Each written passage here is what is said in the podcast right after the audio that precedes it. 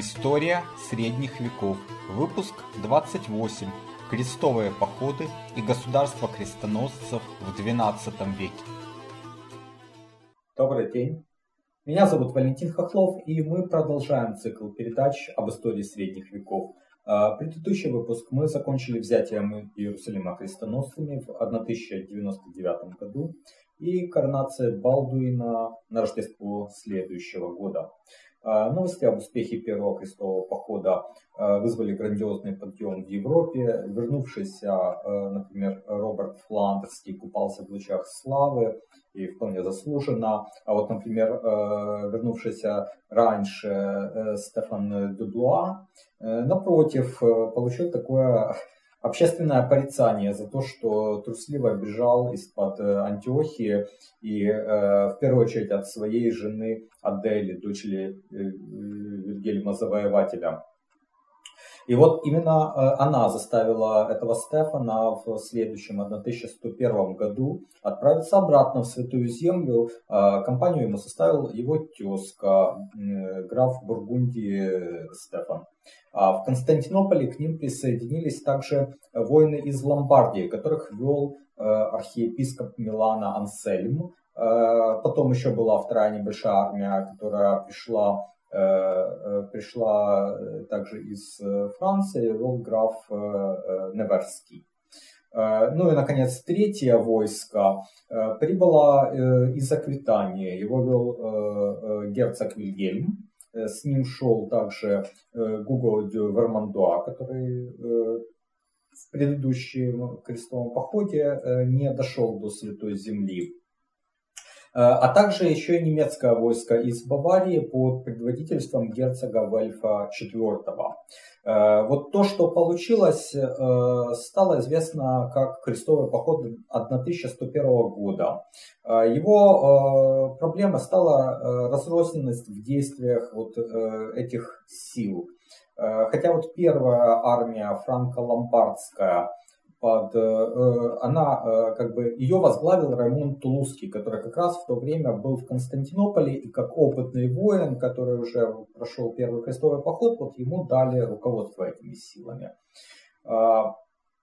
Но незнакомые со спецификой Малой Азии ломбардские рыцари э, рвались в бой. Они рвались освободить э, Баймунда, который, я напомню, пребывал в то время в турецком плену.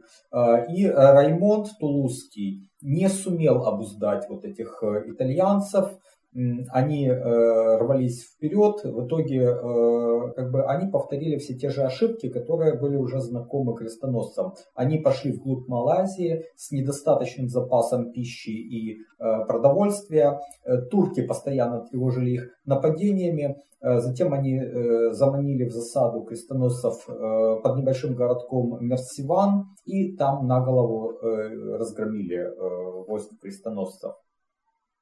Э, Стефан Деблуа, э, Стефан Бургундский и Раймонд Тулузский сумели бежать. Э, второе войско, которое вел граф Невера, также попало в турецкую засаду близ Гераклеи и тоже было почти полностью истреблено. Самое смешное, что Вильгельм Аквитанский, у которого была самая большая армия, пошел абсолютно по тому же пути. И почти на том же самом месте под Гераклеей его армия тоже попала в засаду и тоже была перебита. А э, сам герцог Вильгельм с небольшим числом рыцарей сумел бежать. А вот э, Гуго де Вермандуа э, в этот раз не повезло. И он был смертельно ранен. Его доставили в Тарсус, где он и скончался.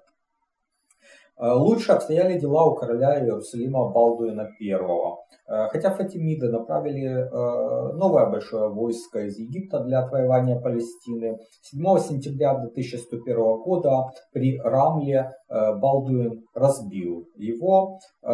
И хотя у него были очень небольшие силы, у него было всего 260 рыцарей и 900 пеших воинов. А, к слову, вот эта Рамла, она находится на э, полпути между Иерусалимом и Аскалоном. И я напомню еще раз, что если бы не глупость э, Готфрида Буленского, то э, еще год назад крестоносцы вполне могли бы получить Аскалон без боя. Его гарнизон был готов сдаться Раймонду Тулузскому, и в дальнейшем у королевства было бы гораздо меньше проблем. Но было то, что э, было. В 1102 году арабы вновь пошли в поход. На этот раз Балдуин проявил потрясающую беспечность, э, выйдя из Иерусалима всего с пятью сотнями рыцарей э, и не организовав разведку. Наверное, он уже привык к тому, что он небольшими силами э, громил египтян. Но в итоге его отряд возле той же Рамлы был окружен и 7 мая перебит. Сам король сумел бежать, а вот Стефан Бласский и Стефан Буркунский, которые к тому моменту добрались до Святой Земли и находились в войске, войске Балдуина э, погибли. Христиан э, же э, спасло чудо, потому что буквально через несколько дней, вот после этого разгрома, я напомню, это было 17 мая, вот через несколько дней, в конце мая, прибыл флот с объединенными силами Англии, Франции и Германии. И 28 мая войско фатимидов вот этим новоприбывшим силами было разбито. И таким образом Иерусалим был спасен. А, что касается Раймонда Тулузского и других участников похода 1101 года, которые спаслись, то они прибыли в а, Антиохию, где все еще правил Танкред, который не спешил выкупить из плена своего дядю Баэмунда. А, для начала этот Танкред обвинил Раймонда в поражении и заточил его в тюрьму. Но народ освободил старого графа, э, тот отправился отвоевывать домен для себя. Э, и вот целью Раймонда стал город Триполи. Э, в ходе осады в 1104 году граф Тулузы погиб. А Триполи взял его незаконнорожденный сын Бертран. Это произошло лишь 12 июля 1109 года. А в, вернемся в 1104 год, в нем крестоносцы потерпели еще одно поражение. Э, тот же Баймунд, которого наконец выкупили из плена, вернулся в Антиохию и э, затеял поход на город Харам.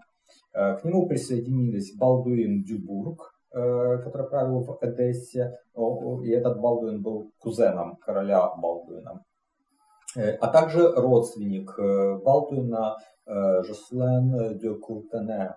Э, вот из этого семейства Куртене еще до того, как они породнились с капетинками. То есть это вот первый дом Куртене. А, вот э, при Харане это войско было разбито. Баемунд бежал на юг Италии и так больше не вернулся в Святую Землю, хотя вот все порывался там собрать армию. А, а в Антиохии стал править Танкред.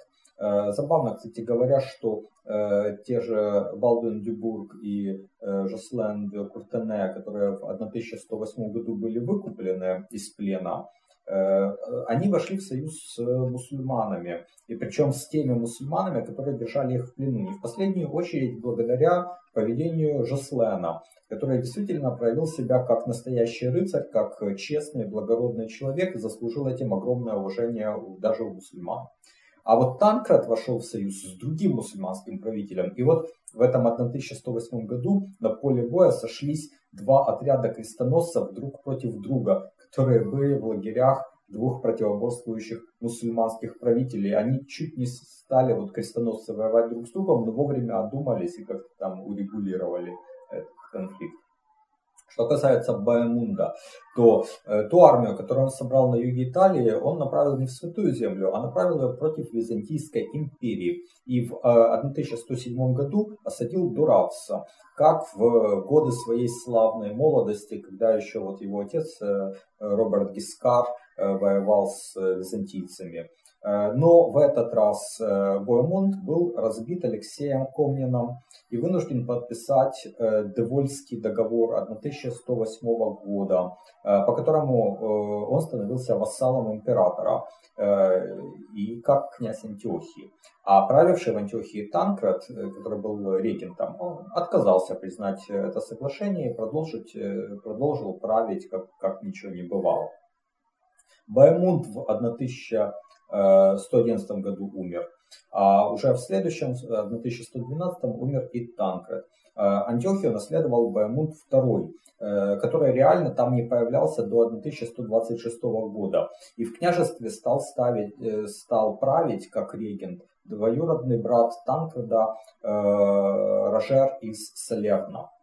Что касается короля Балдуина, то он в 1113 году женился на Аделаиде, вдове великого графа Сицилии Рожера. Ну, мы об этом уже говорили, это печальная история, потому что Балдуин поступил крайне некрасиво, он забрал приданное своей жены, использовал для того, чтобы поправить свое материальное благосостояние, а Аделаиду в 1117 году выгнал Э, а из-за этого сын Аделаиды э, Рожер II, э, ну, крайне холодно с тех пор относился к крестоносцам.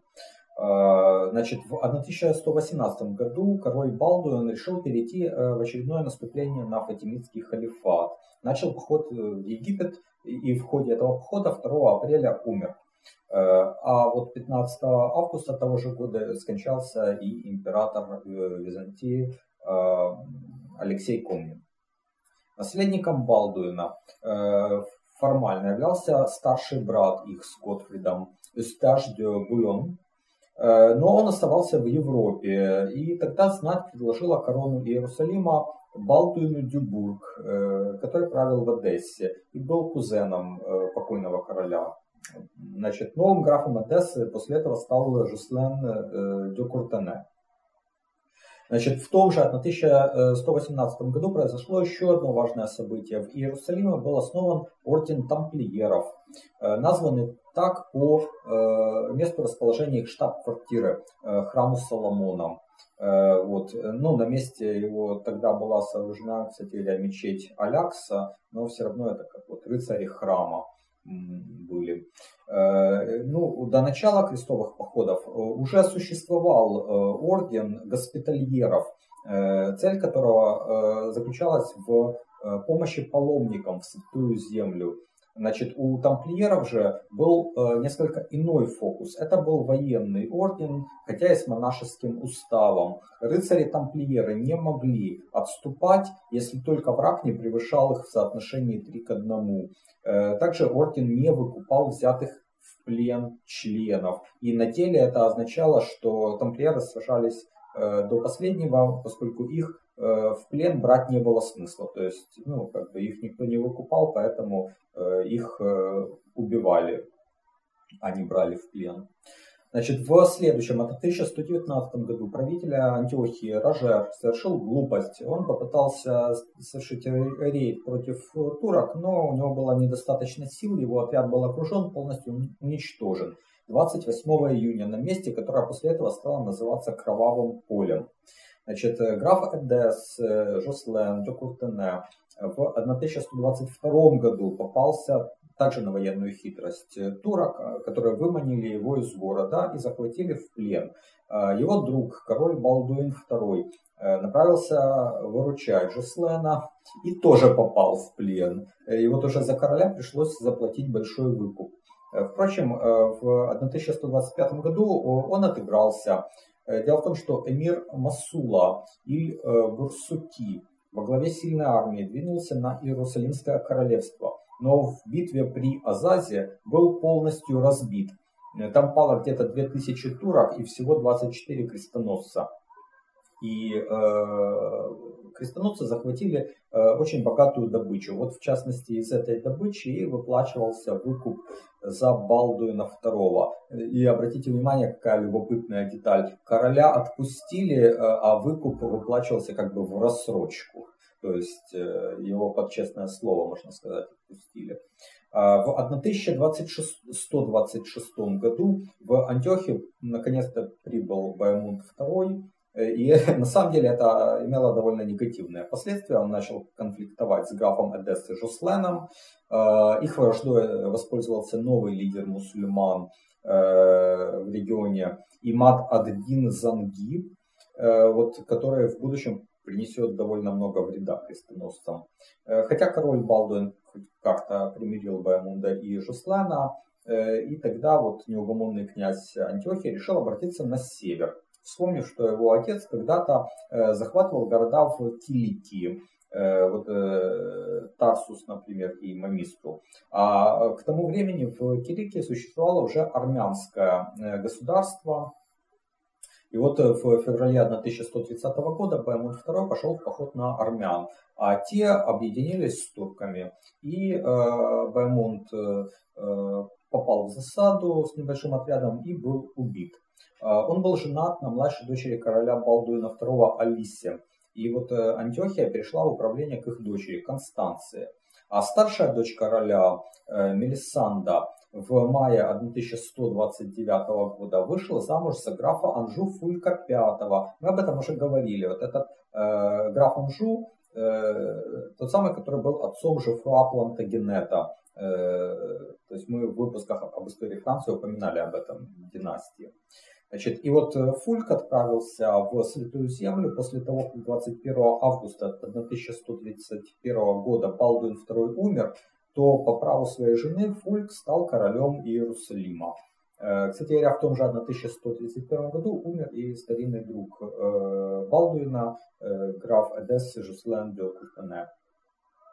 А, король Фульк в Святой Земле авторитетом особо не пользовался, в отличие от своих предшественников, которые все-таки там воевали все время. И против э, него образовался альянс э, Алисы, которая правила в Антиохии, как регент своей дочери. Потом э, Жеслена II де Куртене, нового графа Эдессы, и Понса, графа Триполи, и сына умершего к тому времени Бартрана, и таким образом внука Раймонда Толуского. Вот Алиса хотела выдать э, маленькую свою дочь Констанцию, которая по праву была княгиней Антиохии, замуж за будущего императора Мануила Комнина. Но в итоге э, в 1136 году выдала замуж за Раймонда де Пуатье, младшего сына герцога Аквитании Вильгельма IX.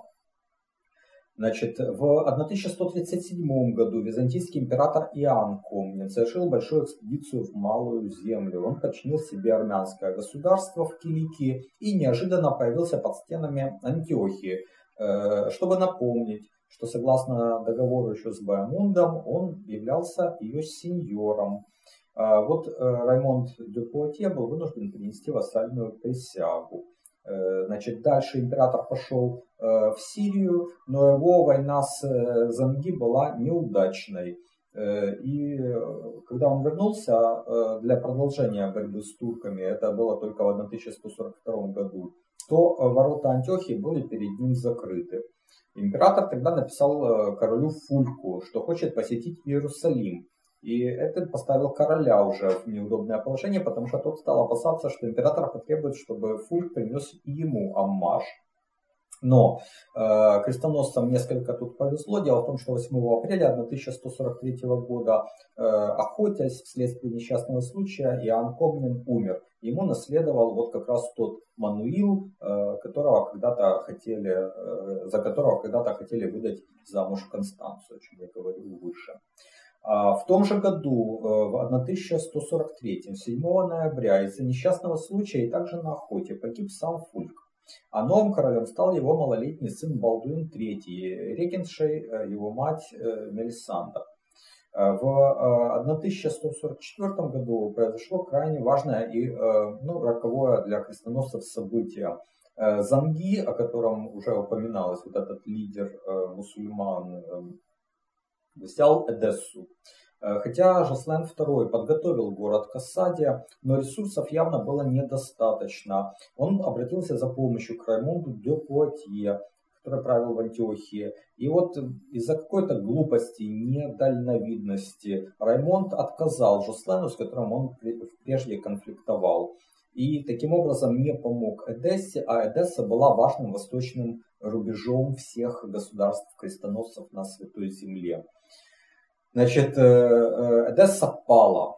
Ну, правда, Занги, э, вот этот грозный вождь мусульман, был убит в 1146 году, и между его сыновьями возникла междоусобная борьба, что дало христианам некоторую передышку, но из этой борьбы победителем вышел Нур-ад-Дин, который, сын Занги, который принесет крестоносцам даже больше вреда, чем его отец. В Европе же падение Одессы вызвало шок. Был объявлен второй крестовый поход для отвоевания города. Король Франции Людовик VII к тому времени как раз успел совершить вот это свое печально известное злодеяние, сожжение, нечаянное сожжение людей, укрывшихся в церкви в Витри. И он должен был как бы этот грех искупить, отправившись в крестовый поход. А, короля Германии Конрада III смог уговорить Бернард Клервосский, который фанатично проповедовал в пользу похода по всей Европе. К слову, папа был этому не очень рад, потому что он рассчитывал на помощь короля Германии против э, норманов, э, закрепившихся на юге Италии. Значит, э, численность войска крестоносцев была следующей. У Людовика VII порядка 15 тысяч человек, а у Конрада порядка 20 тысяч человек. В Константинополе оба короля вынуждены были принести присягу на верность императору Мануилу, подобно участникам Первого крестового похода. Далее немцы пошли через Малую Азию напрямик. Не, извлеч... не извлекли они уроки из ошибок своих предшественников, они дошли до Дорилеума, э, где полвека назад первые крестоносцы э, одержали блистательную победу. Но на этот раз Э, турки атаковали крестоносцев практически так же, но с противоположным результатом. Около 90% армии Конрада было уничтожено. Хотя сам король и его племянник Фридрих Швабский, будущий Барбаросса, спаслись. Но Конрад затем серьезно заболел, Э, он находился в Эфесе, его там лечил сам император Мануил Комнин, который увлекался врачеванием. Кстати, излечил, и после этого они стали хорошими друзьями.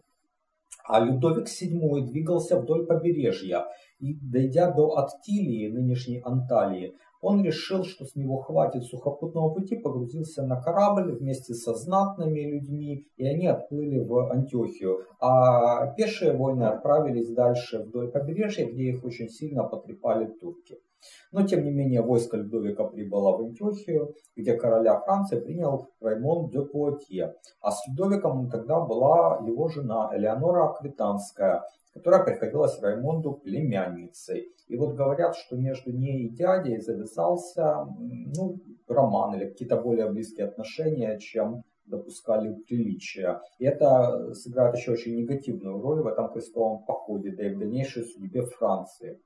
Жуслен II просил сразу двигаться на Эдессу, отвоевывать его графство. А Раймон де Пуатье предложил взять сначала более близкий Алеппо. Оба эти предложения имели смысл. Но э, король э, Франции Людовик не прислушался к ним, потому что представители э, короля Балдуина III убедили, поманили его такой более заманчивой добычей Дамаском.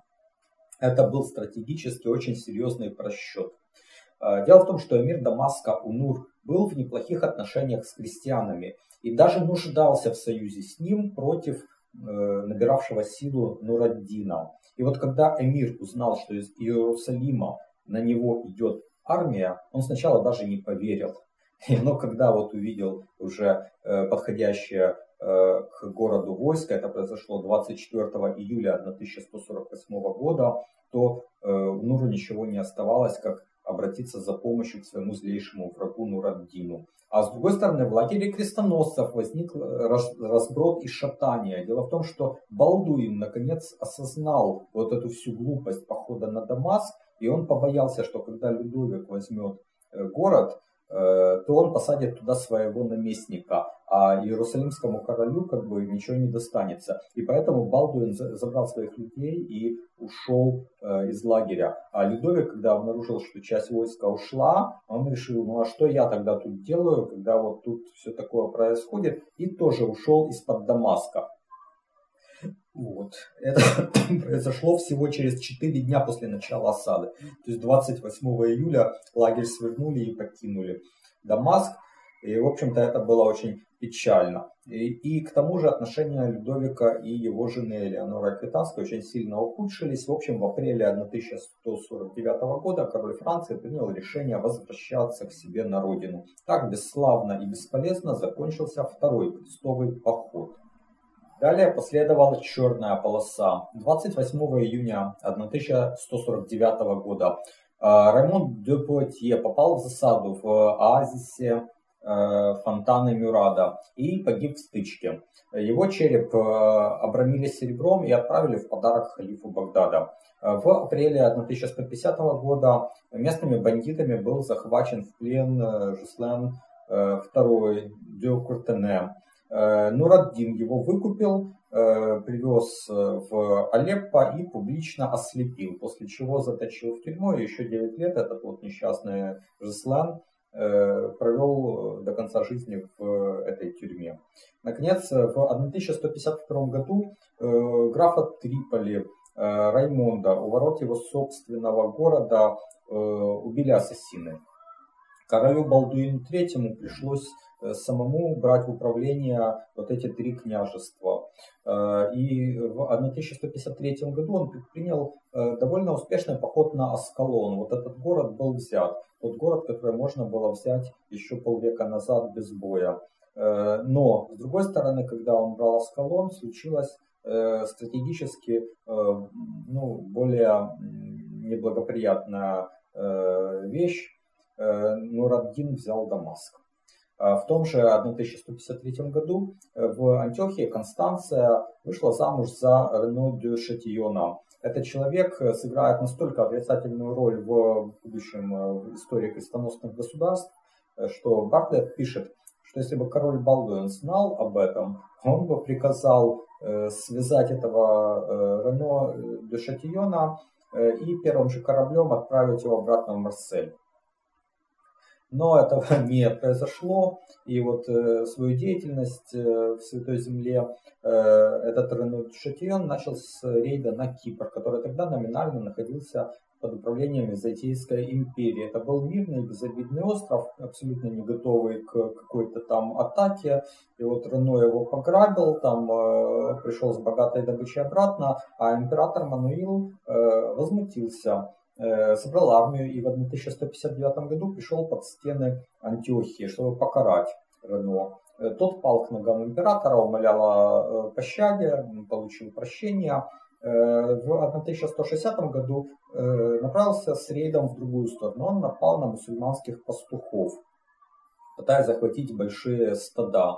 В итоге те послали за помощью, Рено схватили и 16 лет он провел в плену в Алеппо. Э, после этого в Антиохии стал править Баймунд III, сын Констанции и Раймонда де Пуатье. Значит, 10 февраля 1162 года король Балдуин III скончался, и ему наследовал его брат Амальрик, или, как по-французски его называют, Амари. Э, у него не было обаяния старшего брата, но это был очень умный и э, внешне привлекательный человек, Э, стратегическим направлением короля Амалика стал Египет, где династия Фатимидов крайне ослабела. И в 1163 году король предпринял туда поход, но выбрал неудачное время. Дело в том, что там был разлив Нила, и армия просто не могла пройти, была вынуждена повернуть обратно. Что, кстати, весьма было своевременно, потому что, услышав об уходе короля, Э, Нураддин осадил крепость э, Крак, э, видимо, имеется в виду Крак де Шевалье. Значит, неожиданное возвращение армии Амальрика вызвало то, что Нураддин снял осаду. Более того, он был разбит вот этим войском, возвращавшимся войском короля. В Египте же в этой междоусобице Э, которая была там за пост э, визиря, э, победителем вышел некий Шавар. И то благодаря тому, что его поддержал Мураддин, который послал туда войско под командованием Асад Аддина Ширкуха и его племянника Салахаддина Юсуфа. Вот последний под именем Саладин станет очень известным в европейской э, традиции уже.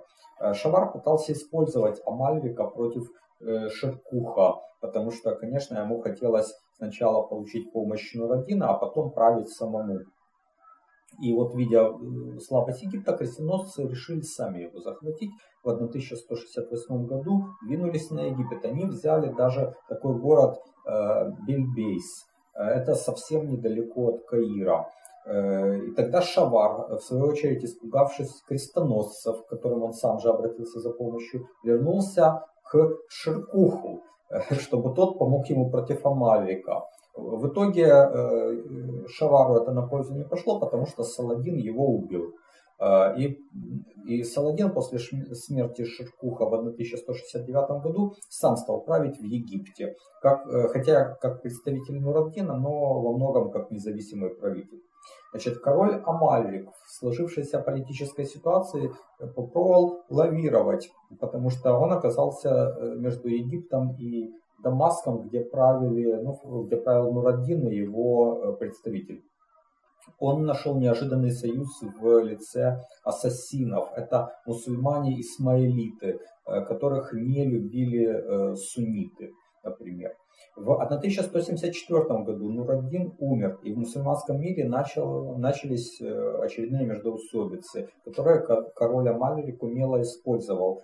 Таким образом он добился освобождения всех плененных христиан. Э, ну и вот э, того же Рено де Шатильона, к сожалению, как покажет будущее. Но король до этого не дожил, он умер 11 июля 1000 174 года. Ему наследовал его сын, 13-летний Балдуин IV. Это крайне трагический персонаж в истории Святой Земли. А вот если вы смотрели фильм «Царствие небесное», The Kingdom of Heaven, там, кстати, Рене де Шатион есть, там есть и король Балдуин IV, персонаж под э, металлической маской. Почему? Потому что на момент вступления на престол уже было известно, что мальчик болен проказой. И вот его десятилетнее правление ознаменовалось э, крайним ослаблением королевской власти, разнузданностью баронов. Вот это все в фильме показано. Э, огромную силу набирали рыцарские ордена и госпитальеры, в первую очередь тамплиеры. А, которые между собой крайне плохо ладили. Сам Балдуин IV героически пытался со всем этим справляться, но э, подточенное вот болезнью его как бы даже тело не повиновалось ему. Э, он, конечно, вроде как был и довольно способным молодым человеком и очень старался, э, но под конец жизни он ослеп, он был прикован к постели, то есть, ну, это была просто проигрышная борьба. Э, пока он был еще относительно дееспособен, в 1180 году Балдуин IV подписал перемирие с Саладином. Но э, Рено де Шатион, э, который провел до того 16 лет в мусульманском плену, после освобождения взялся за старое. Он нападал на караваны пилигримов, как-то напал на караван, следующий в Мекку, люди, которые совершали хадж. Э, потом он занялся пиратством на Красном море, э, один раз даже на саму Мекку напал. Э, в общем, Саладин обратился к Балдуину за пояснениями, но король не мог ничего поделать с вот этим буйным бароном. А в марте 1185 года Балдуин IV умер. По его завещанию как бы, трон отходил его племяннику Балдуину V. Э, который был сыном э, младшей сестры короля Сибиллы. Э, а регентом должен был стать граф Триполи Раймонд.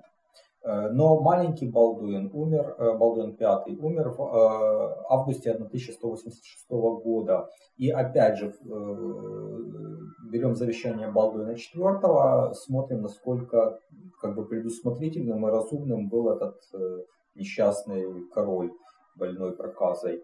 Э, кстати говоря, говорят, что э, люди его как раз очень любили. Так вот, по его завещанию регентом должен был остаться Раймунд э, граф Триполи до тех пор, пока ведущие владыки Запада, короли Англии, Франции, император Священной Римской империи и Папа Римский не изберут нового короля Иерусалима. Но воля Балдуина была проигнорирована. Королева стала его сестра Сибилла, Э, и по праву жены э, королем стал Ги де Люзиньян. Э, вот этот Ги был настолько непопулярен, что даже латинский патриарх э, Иерусалима Ираклий отказался его короновать, и тогда Сибила сама возложила корону на голову мужа. А далее последовала катастрофа. Э, ну, во-первых, тот же Рено де продолжал свои разбойные набеги, и крайне разозлил Саладина. А во-вторых, в 1187 году по владениям графа Раймонда из Триполи следовали мусульмане, которым граф разрешил проход по своей земле. Но там же были и тамплиеры во главе с э, магистром Жераром де Витфором, который во имя Христа решил истребить неверных, напал на них, но в итоге сами тамплиеры получили как бы э, получили по заслугам. Их э, перебили, и лишь сам магистр сумел бежать с поля боя. Э, Саладин, доведенный до крайней ярости, объявил джихад и двинул свою армию э, против вот, графства. Триполи он осадил Тиберию. Король Гиде Зиньян, поддавшись влиянию Рено де Шатиона, собрал большую армию, собрал также госпитальеров и тамплиеров и двинулся ему навстречу. А вот э, с, э, такие ястребы в лице э, Рене Душетиона и магистра Жерара требовали немедленно напасть на Саладина, снять осаду Тиберии. А граф Раймонд и э, барон Балиан из Эбелина, они призывали быть более осторожными, но их мудрые советы были проигнорированы. Армия без запасов воды и пищи направилась через э, пустыню э, и очень обессиленная выбралась к берегам Галилейского моря, э, но осталась отрезанной от его вод армия Саладина. И вот как бы будучи без воды, уже обессиленные, Э, они э, потерпели поражение, страшное поражение 4 июля 1187 года у двух пиков, называемых э, рога Хаттина. Значит, король э, Гиду магистр Жерар де Летфор, Рено де Шатион попали в плен. Причем с королем Саладин обошелся милостливо, он даже предложил ему чашу, чтобы напиться Э, чтобы тот напился воды. Когда Ги э, эту чашу хотел передать Рено де Саладин выбил ее из рук, потому что это как бы законы гостеприимства. И Саладин сказал, я давал тебе чашу, ты мой гость, а ему я чашу не давал, и я гостеприимством не связан. Взял после этого он э, свой меч и тут же отрубил Рено де голову. Э, также были казнены все пленные госпитальеры и тамплиеры, кроме магистра Жерара. Вот после катастрофы у врагов Хаттина Саладин быстро завоевал почти все королевство. Сдались Тиберия, Акра, Яфа, Аскалон, э, Угазы, которые защищали тамплиеры, Саладин предъявил им плененного магистра Жерара э, Дюритфора, и сам магистр в нарушение устава ордена приказал рыцарям сдаться, хотя не имел на это никакого права. Иерусалим защищал барон Балиан из Ibelina, э, его доблесть признавал сам Саладин, э, силы были неравны, город сдался 2 октября 1187 года, э, но обошлось без большой резни. Саладин был готов отпустить всех христиан за 100 тысяч динаров. Жители собрали лишь 30 тысяч. И за эту сумму Саладин отпустил всего 7 тысяч человек. Но вот кстати говоря, ни госпитальеры, ни тамплиеры, ни церковь не пожертвовали э, свои богатства для выкупа христиан. А вот брат Саладина, Аль-Адиль, э, попросил э, подарить ему тысячу пленников. Э, Саладин э, это сделал, и тогда Аль-Адиль тут же отпустил этих людей на свободу. Также некоторые другие знатные мусульмане последовали этому примеру, и поэтому многие из христиан э, ну, не попали в плен. Часть их Саладин подарил тому же Балиану и патриарху Ираклию. Э, весть о падении Иерусалима вызвала в Европе шок. Говорят, именно это известие послужило причиной смерти папы Урбана III, которому тогда не здоровилось. Его преемник Григорий VIII объявил о начале Третьего крестового похода. В него собрались все три ведущих монарха Европы. Фридрих Барбаросса, король Франции Филипп Август, король Англии э, Генрих II. Правда, вот э, последний умер в ходе подготовки этого похода, и в поход отправился уже его сын, новый король Англии Ричард Львиное Сердце.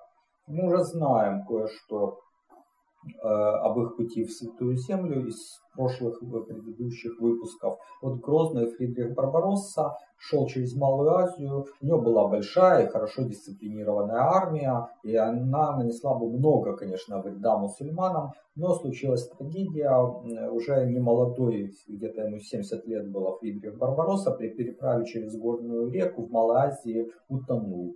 А, а его войско в основном отправилось после этого обратно, только небольшая часть э, пошла дальше.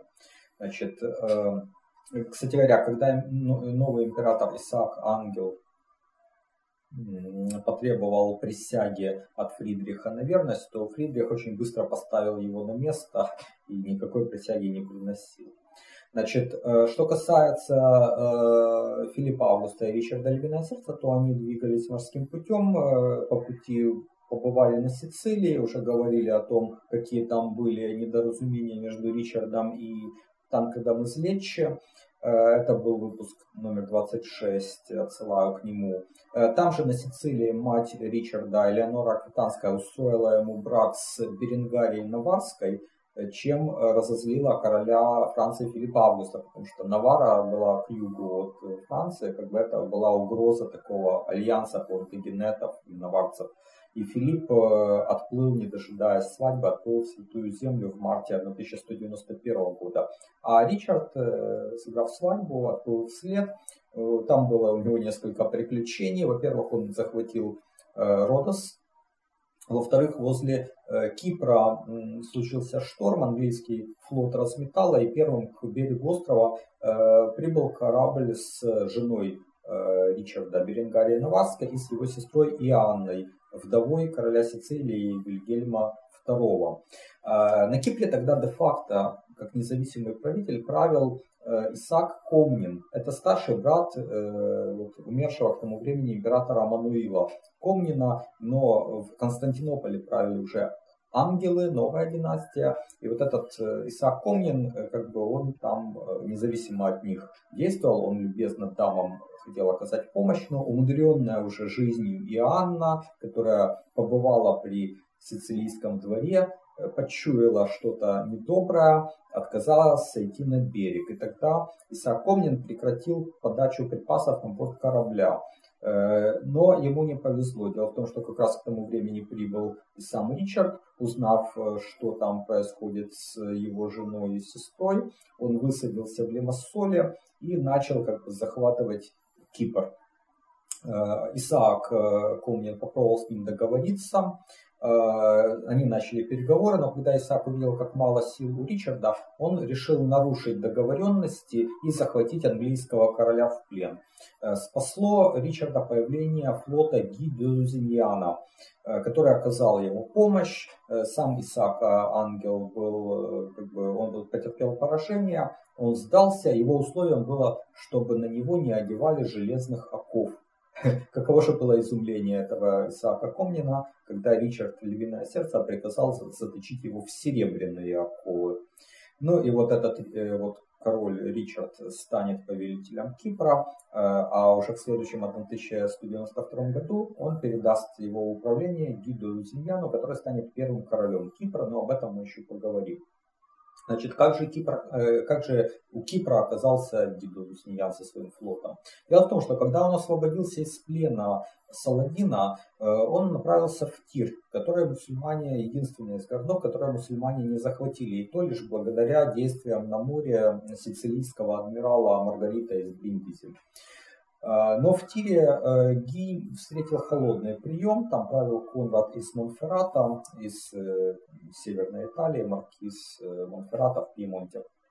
Значит, когда Ги заявил, что он король, то ему сказали, что вообще-то ты свое королевство потерял, и ты теперь никто. И, в общем-то, он ушел из Тира, э, ну, ему помогли пизанцы, с флотом пизанцев он отправился осаждать Акру.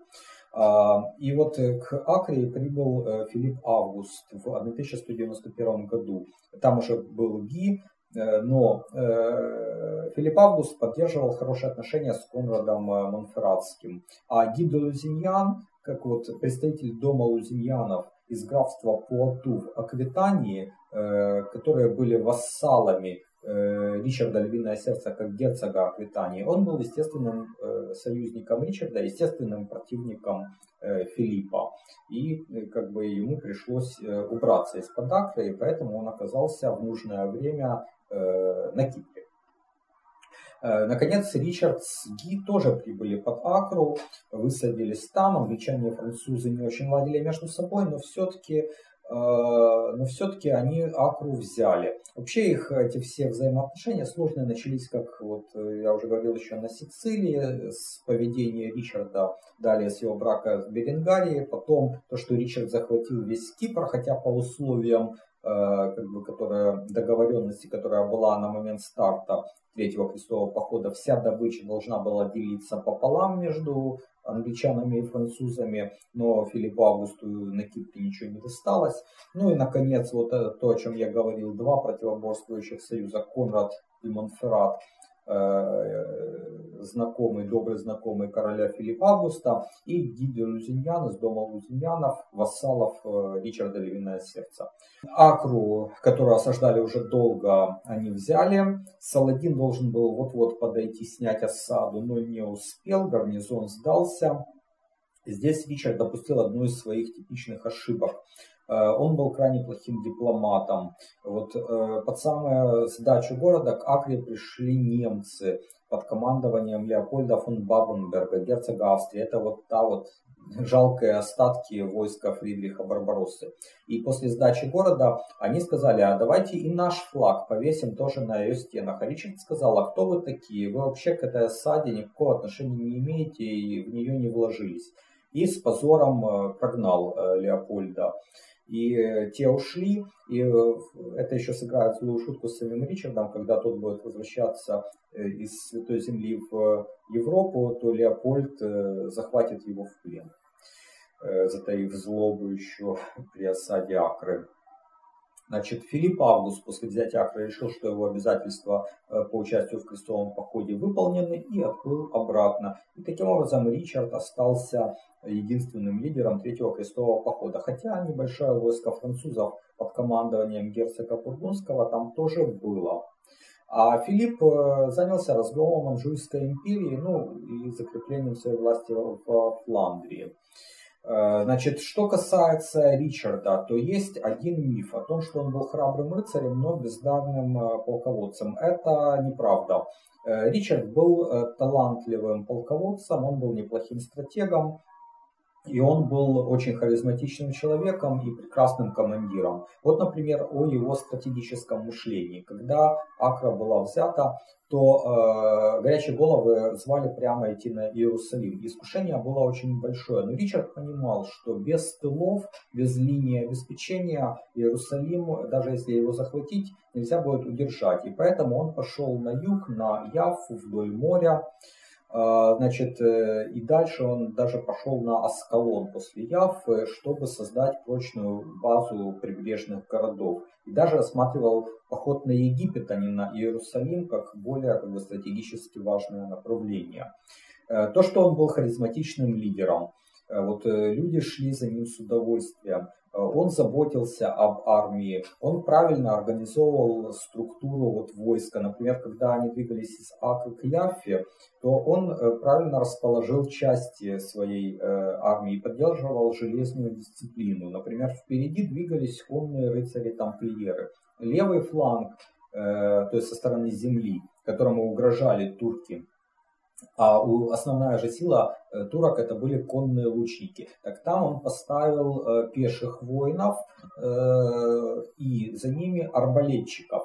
А чем хороши арбалетчики? Дальность полета снаряда из арбалета и его убойная сила превышали, причем значительно, дальность полета стрелы и убойную силу турецкого лука. И поэтому конные лучники не рисковали сильно приближаться и тревожить войска Ричарда. Обоз шел вдоль моря, а замыкали процессию конные рыцари-госпитальеры. Турки применили свою обычную тактику, но не достигли никакого успеха. В ловушку они тоже не смогли Ричарда заманить. Ричард это все очень хорошо э, пресекал. И, наконец, вблизи города Арсуф 7 сентября э, Саладин решил дать э, решающее такое сражение. Ричард принял это сражение и разгромил Саладина, после чего Яфа покорилась крестоносцам. Ну и Аскалон, который был разрушен, крестоносцы отстроили, отстроили и превратили его в крепость. Проблема же Ричарда заключалась в том, что он был плохой политик и безнадежный дипломат. Вот насколько хорошо он смыслил в военной стратегии, настолько же он ничего не понимал в стратегии политической. Ну, возьмем ту же глупую ссору с Леопольдом Австрийским или непонимание угроз со стороны Филиппа Августа, который в итоге-то и разгромил Анжуйскую империю. Далее Ричард пытался чего-то добиться от Саладина дипломатическим путем, но он видел мир черно-белым, как и многие, в общем-то, люди в Европе, особенно такие идеалисты. И Ричард не шел на компромиссы. Например, после взятия Акры была договоренность об обмене пленников мусульман на э, христиан, которые были в плену у Саладина. И вообще Саладин был человеком очень порядочным, благородным, э, честным, верным своему слову. То есть, в общем-то, это был действительно выдающийся деятель мусульманского мира. Но в тот раз он просто физически не успел собрать всех пленных и собрать всю сумму э, выкупа, э, который должен был заплатить Ричарду к условленному дню. Ричард решил, что его обманули и приказал перебить 7 тысяч мусульманских пленников. Он пошел на принцип. Ну и После этого, конечно, договариваться с Ричардом Саладин э, не спешил. Э, и э, пленные христиане также были обречены. После победы Ричарда под Арсуфом казалось, что открыта дорога на Иерусалим. И вот в июне 1192 года король ведет туда свое войско. Саладин даже думал оставить город – но все же последние 12 миль Ричард так и не преодолел. Ну, возможно, он понимал, что это стратегический тупик, и особо он не горел желанием изо всех сил вот, э, взять Иерусалим. Э, потому, потому что понимал, что даже его взяв, он не удержит город. Э, более того, Саладин замыслил рейд на Яфу и внезапно атаковал город в июле того же года. А, вот э, э, после тех событий под Акрой, о которых я говорил, мусульмане там уже к христианам относились без пиетета, и там их нещадно резали, когда ворвались в город. Но защитники закрепились в цитадели, послали за помощью к Ричарду. Тот оперативно морским путем перебросил около двух тысяч человек и внезапно атаковал Саладина и э, разбил мусульман. Э, но э, Ричард дальше не мог оставаться в Святой Земле, до него уже доходили сведения из Европы о том, что Филипп Август вошел в союз с младшим братом Э, Ричарда с Иоанном Безземельным. Они интриговали против английского короля, они ослабляли его позиции, ну и Филипп начал прибирать к рукам еще и владения. И Ричарду надо было возвращаться уже в Европу. Он заключил договор с Саладином, согласно которому Иерусалим оставался за мусульманами, э, им же должен был отойти Аскалон, которые, стены которого были разрушены вновь, а христиане получали побережье от Тира до Яффы. Э, великий воин и политический деятель Саладин э, скончался в следующем, 1193 году. И кто знает, если бы Ричард остался еще на год, то все могло бы сложиться иначе, он мог бы вполне отвоевать Иерусалимское королевство, поскольку сыновья Саладина тут же сцепились в борьбе за отцовское наследство, и христиане получили несколько лет передышки. Но произошло то, что произошло. Ричард Львиное Сердце отплыл в Европу. А, и э, то, о, о том, что произойдет на Святой Земле, что будет с государствами крестоносцев, давайте мы уже тогда э, поговорим в следующий раз. Я благодарю вас за внимание. Оставайтесь на этом канале. До свидания.